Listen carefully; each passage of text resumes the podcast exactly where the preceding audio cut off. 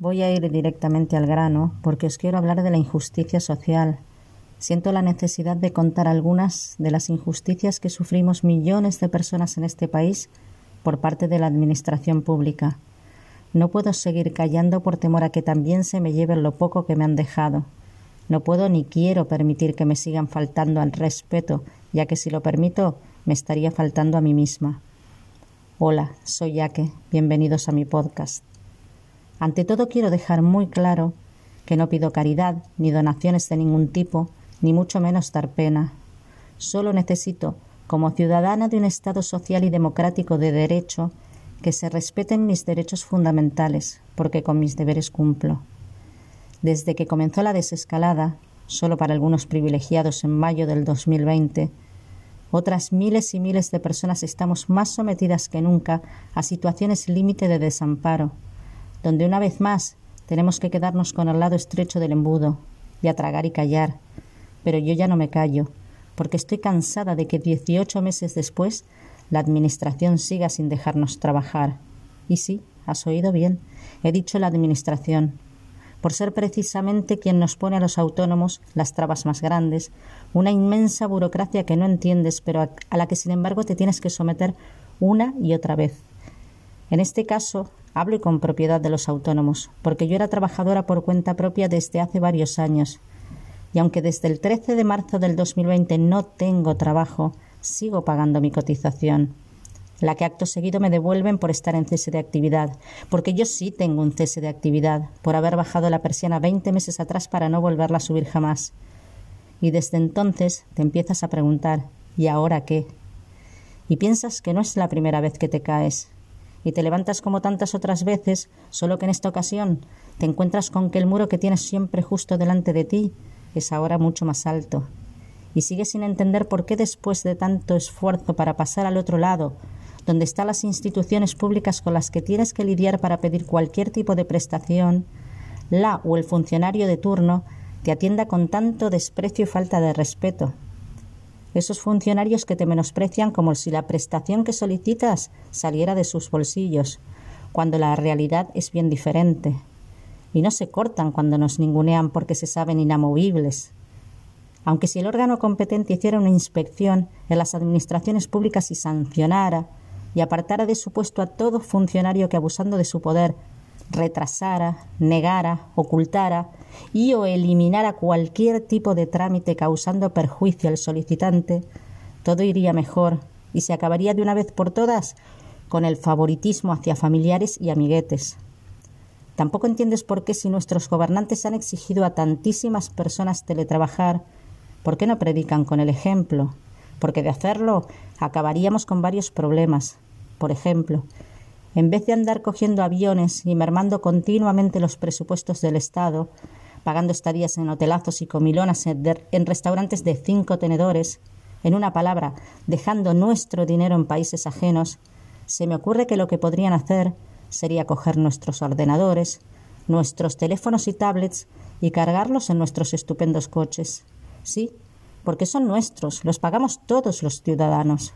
Coger carretera, y parar en un hotel de Andalucía hoy, mañana en uno de Galicia, la semana que viene en uno del País Vasco, y luego podrían coger nuestros yates de lujo y llegar a las islas, sobre todo a La Palma, y darles todo el apoyo moral y económico que merecen.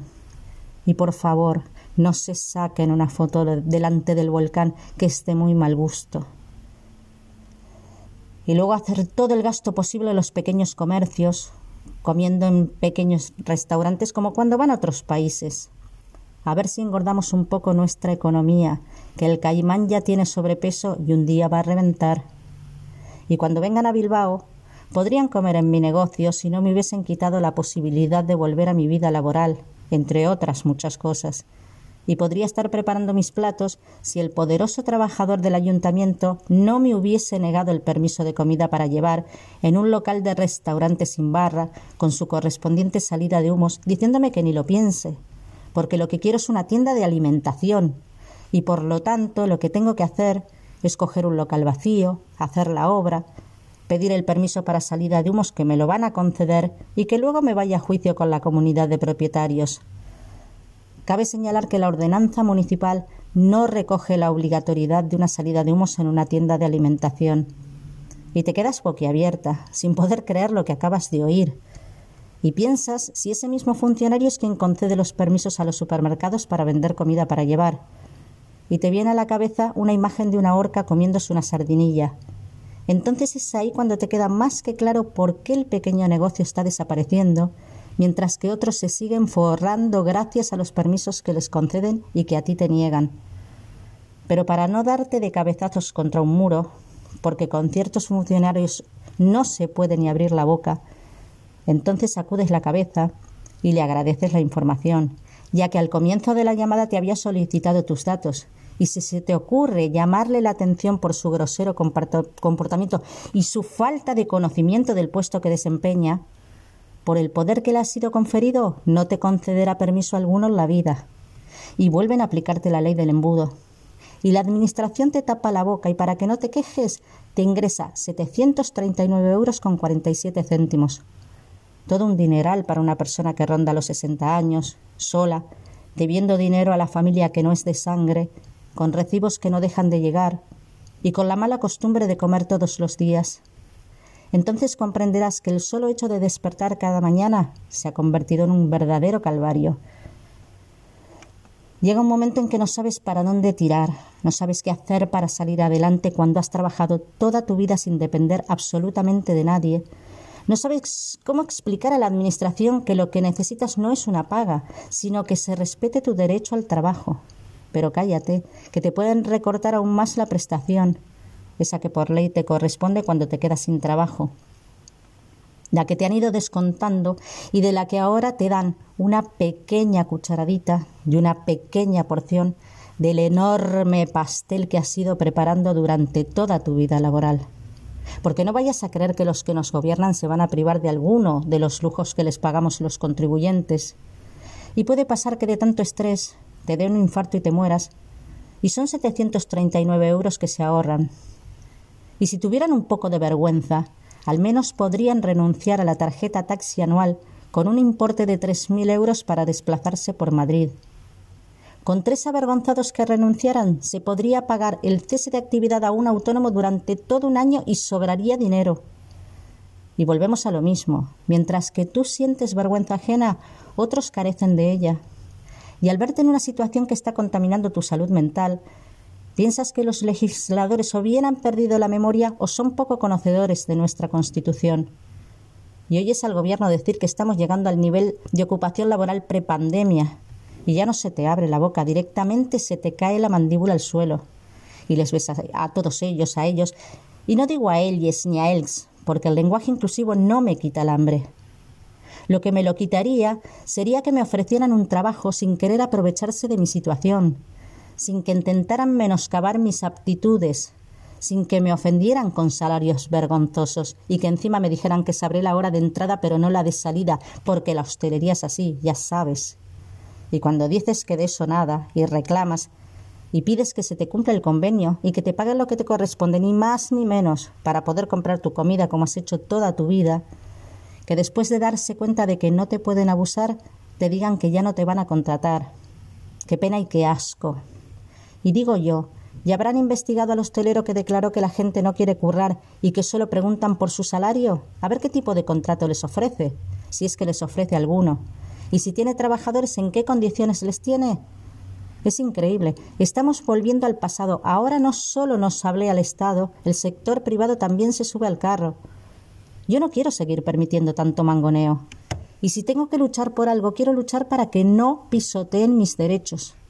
Eso me quita el hambre, no el lenguaje inclusivo. Yo no me dejo distraer con tamaño y relevancia cuando no sé si voy a poder comer o dormir bajo un techo seguro dentro de poco. Me vais a perdonar, pero me hierve la sangre cuando recuerdo situaciones recientes de gente sin escrúpulos, mentirosa y maleducada. Y retomando, volviendo con nuestros administradores y, como decía, les ves a todos ellos sacando pecho los medios de comunicación, contando que gracias a que han relajado las medidas en la Comunidad de Madrid han logrado ser líderes en la caída de desempleo. Pero lo que no te cuentan es que ha habido en ese periodo más hospitalizados, con menos mortalidad, es verdad, pero que aún así el gasto extra a la sanidad ha ido en aumento sin parar. Tampoco te cuentan que la caída del paro ha sido en un trimestre, y lo que dicen los expertos, no lo digo yo, lo dicen los economistas, lo que se debe hacer es una comparación interanual, porque en un trimestre de temporada alta y encima sin restricciones, todo va mejor.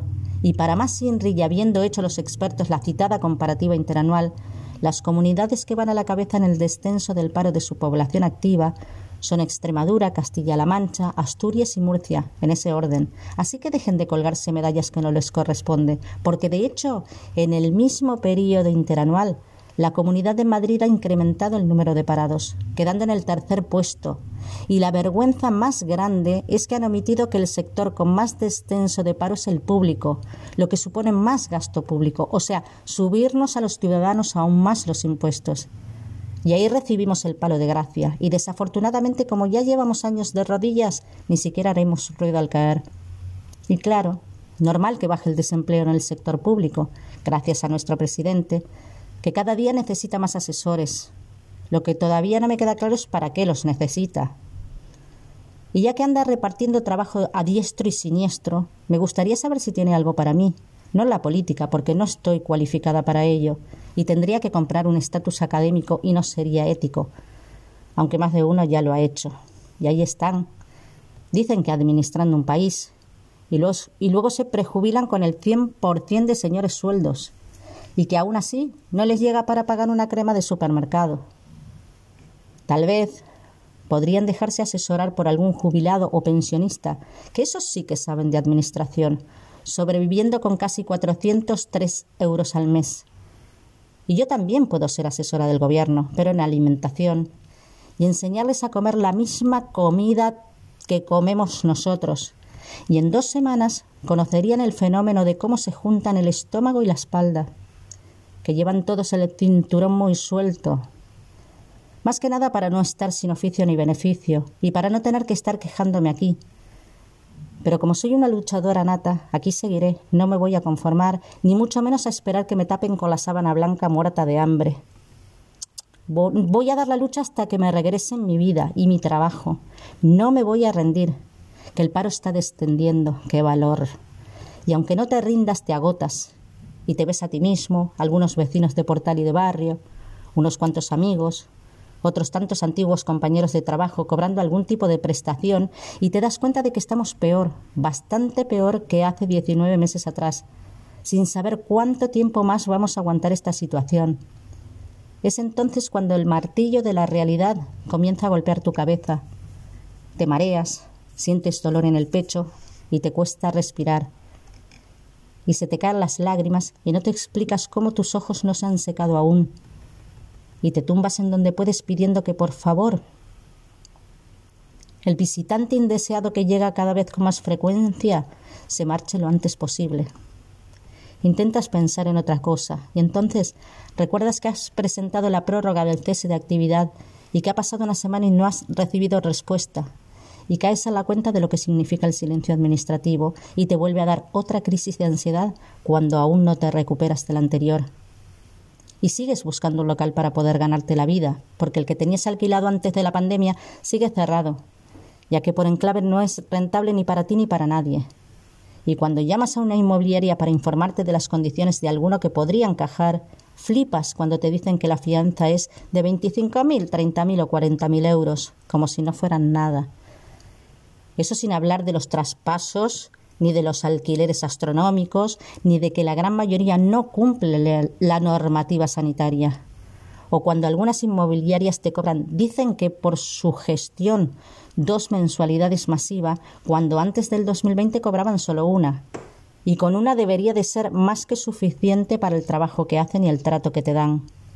Pero ese es otro tema que esperemos que el ministro de Consumo, el señor Alberto Garzón, cumpla con lo prometido y haga una investigación en toda regla, y nos conceda a los arrendatarios la posibilidad de no volver a pasar por las prácticas abusivas en los contratos de renta, que luego todo cae por su propio peso, como la supuesta investigación que, según la presidenta de la Comunidad de Madrid, dijo que había hecho en las residencias de, residencias de ancianos y luego se supo que fue una simple consulta. Y hablando de la señora Ayuso, Me gustaría saber a quién le corresponde la tarea de defendernos a los ciudadanos de a pie de sus insultos. Una señora que se lleva un, sueldo anual de 103.090 euros sin contar los complementos, exentos de tributación, como gastos de transporte, dietas de viaje, teléfonos, tablets, que cobra más que el presidente del gobierno con un sueldo de 84.845 euros anuales. Y todo eso pagado con tus impuestos y los míos, y encima tú los pagas feliz.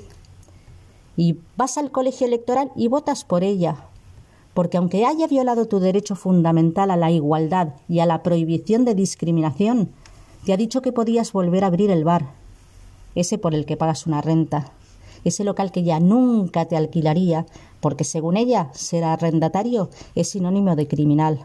O se lo ocupas, o no le pagas, o se lo destrozas y le mandas un tuit de agradecimiento. Y acto seguido criticas al empresario que con el dinero de su fundación ha donado en plena pandemia todo el, material sanitario que ha podido a una sanidad pública que ha ido en decadencia con tanto recorte.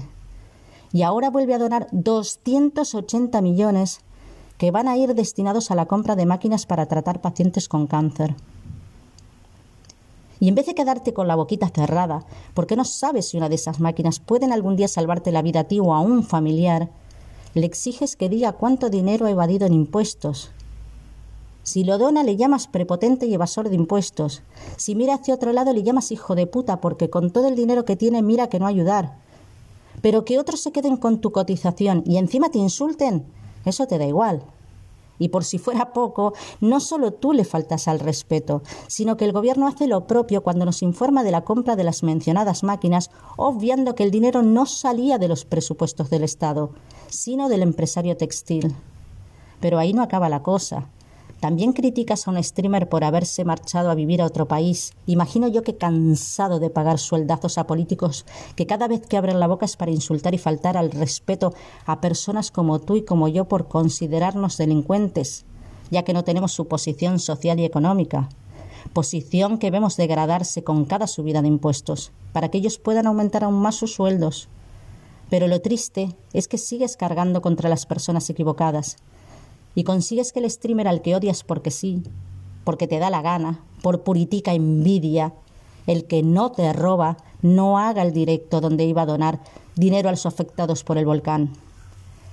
Y con tus actos totalmente injustos, les has negado a los palmeros la posibilidad de recibir un dinero que tanta falta les hace en estos momentos.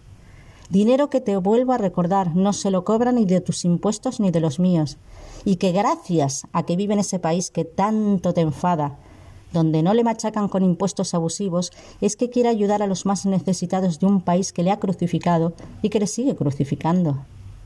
Y yo me pregunto, ¿cuánto odio sentirás hacia los mayores de tu familia por haber ido a vivir y trabajar a Alemania o algún país de Sudamérica? Y también me pregunto si los palmeros están tan orgullosos de ti como lo estás tú de ti mismo por creerte un héroe y no querer ver la injusticia que has cometido tomándote libertades que no te corresponden. Porque aunque fueras palmero, solo tienes derecho a decidir por ti mismo, no por los demás. Y tratando de no vomitar del asco que me produce tanta basura ajena, intento seguir con mi vida, porque sea como sea un respiro, y no precisamente gratis, ahora también pago por ello. Y me sale una sonrisa sarcástica por aquella frase recurrente. Algún día nos cobrarán por respirar. Y ese día ha llegado. Y no, las mascarillas no son precisamente baratas y lo que nos queda por gastar. Y que nadie se confunda, no quiero un casoplón en, Recoletos ni en Pedralbes, ni comer con cubertería de oro.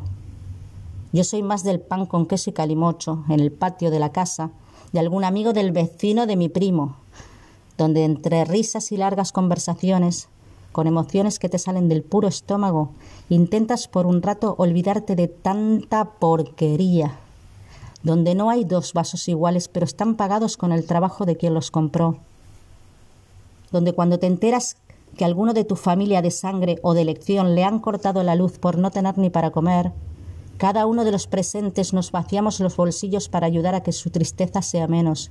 Me gusta rodearme de esa clase de personas, siempre dispuestas a levantarte el ánimo, ayudar. Personas que como yo hemos aprendido a compartir aunque vayamos justos, a respetar a los demás, a no robar y a no aprovecharnos de nadie. Y aunque hoy mi economía sea inexistente, no me arrepiento en absoluto de haber podido colaborar cuando he podido. Y hoy puedo decir con orgullo que tengo un gran tesoro en mis familias, mientras que otros solo tienen un montón de dinero, que ya sabemos de dónde sale, no te lo voy a volver a contar, a los que no les quiere nadie por abusones. Por abusones, a eso sí. Y sí, ya sé que solo de bondad no se vive, que necesito dinero aunque no me gusten los lujos, necesito vivir dignamente. Por lo que llegado a este punto decido quejarme en este gran altavoz, hacer uso de mi derecho a la petición, y aunque no sea la manera correcta, me niego a enviarla por escrito a una institución por miedo a que acabe en el fondo de un contenedor de desechos como acabaron tantas solicitudes de RGI hace un tiempo atrás. Por lo tanto, me gustaría que este audio llegara al defensor del pueblo, el órgano encargado de velar por el respeto de todos los derechos constitucionales que nos son otorgados a los ciudadanos, a quien tiene facultades para investigar, inspeccionar, para pedirle que por favor inspeccione y que investigue a las administraciones públicas que con sus repetidas injusticias vulneran nuestros derechos, derechos tales como la dignidad de la persona, a que nadie sea sometido a tratos degradantes, a garantizar el secreto de las comunicaciones, el derecho al trabajo y condiciones favorables para el progreso social y económico, a una, a una distribución de la renta regional y personal más equitativa. Y son solo algunos de los derechos de los tantos que nos corresponden, porque así lo recoge nuestra Constitución. Yo sé que algunas personas no estarán de acuerdo con mi forma de pensar y con lo dicho aquí, y lo respeto totalmente. Mi intención es manifestar mi enorme malestar por tener que soportar a personas que sin impunidad sustraen mi bienestar. Y lo digo tal y como lo siento, porque otro de nuestros derechos fundamentales es la libertad de expresión. Y yo no tengo filtros. Y dado que ahora tengo tanto tiempo libre, lo dedico a leer más, a informarme de lo que me preocupa, a contrastar la información. He aprendido a leer la letra pequeña y sobre todo a interpretarla. Y ahora con un mejor aprendizaje y con más seguridad, pido que me devuelvan lo que me pertenece, lo que me han arrebatado. Espero también que se respete mi derecho a la prohibición de censura, ya que todo lo dicho aquí es real y sin insultar a nadie. Que para insultos ya están nuestros legisladores en el Congreso, que se llaman de todo menos por teléfono. Y podría seguir, porque tengo mucho por contar, sobre todo actos injustos provenientes de funcionarios hacia mí misma, hacia personas de mi entera confianza y hacia desconocidos que por estar en la mesa contigua he podido presenciar apretando los dientes para no preguntarle dónde había dejado la educación o si nunca la había tenido. Pero por hoy es suficiente. Para la próxima, más y peor. Peor para el que le toque quedar en evidencia. Os doy las gracias a todos por haber escuchado os invito a contarme vuestras experiencias con la Administración Pública, que seguro son innumerables. Y recordad que las penas compartidas son menos penas y que la unión hace la fuerza. Y si no me detienen por decir la verdad, la que ya sabemos que a mucha gente no le gusta escuchar, volveré el próximo martes. Os mando un abrazo. Y mi última reflexión es para nuestros gobernantes, que seguro a más de uno le llega y espero que lo escuchen atentos.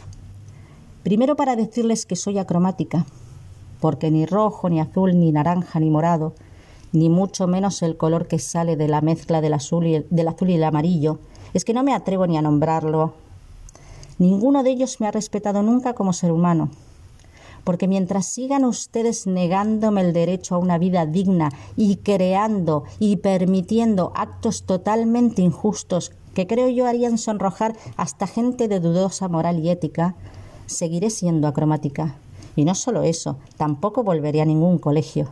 Pero aún así, he de pedirles un favor. Después de ponerles en conocimiento de lo que sufrimos la mayoría de los ciudadanos, que no tenemos la clase social ni económica de la que gozan ustedes gracias al enorme esfuerzo de los ciudadanos, que estamos justo en el lado opuesto de Moncloas y Zarzuelas, Después de haber escuchado por la vida realmente miserable que pasamos más de la mitad de la población en este país, por la vida injusta que estoy pasando personalmente, sin quererla, sin buscarla, ni merecerla, ahora, ahora imaginen que soy su madre.